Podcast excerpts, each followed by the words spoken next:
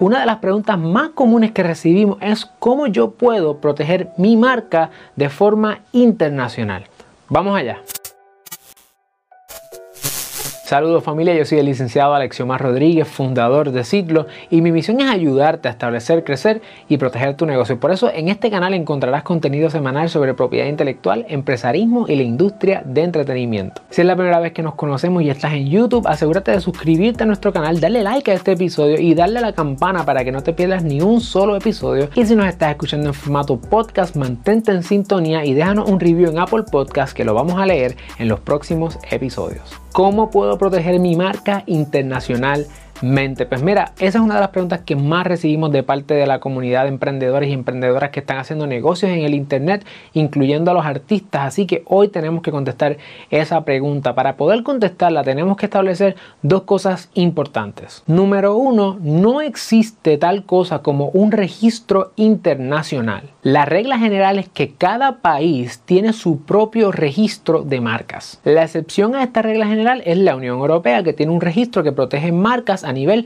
de los países que son parte de la Unión Europea. Sin embargo, no todo está perdido. Hay dos formas en que tú puedes proteger tu marca de forma internacional. La primera forma se llama el Protocolo de Madrid. El Protocolo de Madrid es parte de un tratado internacional que hay entre unos países que esta gente estableció un proceso a través del World Intellectual Property Organization, por su sigla WIPO o WIPO, que consiste de someter una sola solicitud estandarizada a WIPO y la consecuencia directa es que esa misma solicitud se envía a los países que tú como parte de esa solicitud tú selecciones individualmente. Es decir, tú haces una sola solicitud y esa solicitud tú seleccionas a qué países tú quieres someter esa solicitud y entonces la solicitud se reproduce en estos otros países. Ahora bien, Nota que tú haces una solicitud, escoges los países y entonces esa solicitud se somete a esos países de manera individualizada. Por lo tanto, es muy posible que para algunos países no haya problema con tu marca y en otros países te puedan denegar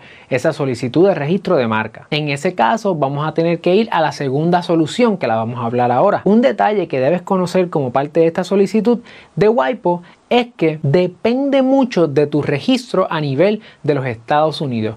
¿Qué quiero decir con eso? Que si tú sometes una solicitud de registro a nivel de Estados Unidos y te deniegan la solicitud de registro a nivel de Estados Unidos y tú eres de Estados Unidos, las otras solicitudes también te las pudieran denegar porque no lograste protección en tu país de origen. Este elemento hace que otras personas también, en vez de utilizar el protocolo de Madrid, utilicen la segunda opción.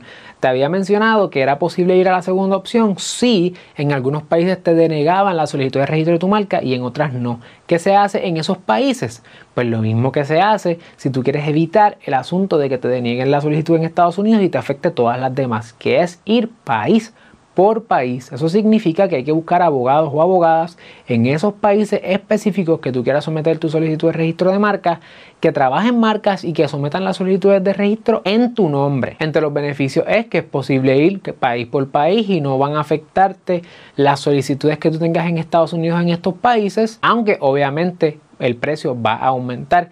Y además está decirte que ese tipo de asunto debes hacerlo a través de un abogado de marcas como nosotros que te podemos ayudar. Tenemos conexiones con otros abogados en otros países y podemos ayudarte en ese proceso también. Ahora te quiero compartir un bono y quiero ponerte quizás en contexto de qué significa tú tener tu solicitud de registro a nivel de los Estados Unidos y lograr el registro a nivel de Estados Unidos y cómo eso puede afectar eh, tu marca a nivel internacional también. Pero antes te recuerdo que este es el momento de suscribirte si no estás suscrito porque de esa manera vas a poder seguir teniendo todo este valor gratis que te va a ayudar a tu poder establecer, crecer y proteger tu negocio. Como bono tengo que decirte que cuando tú tienes una marca registrada en los Estados Unidos, eso significa que tú estás protegido a nivel de los 50 estados.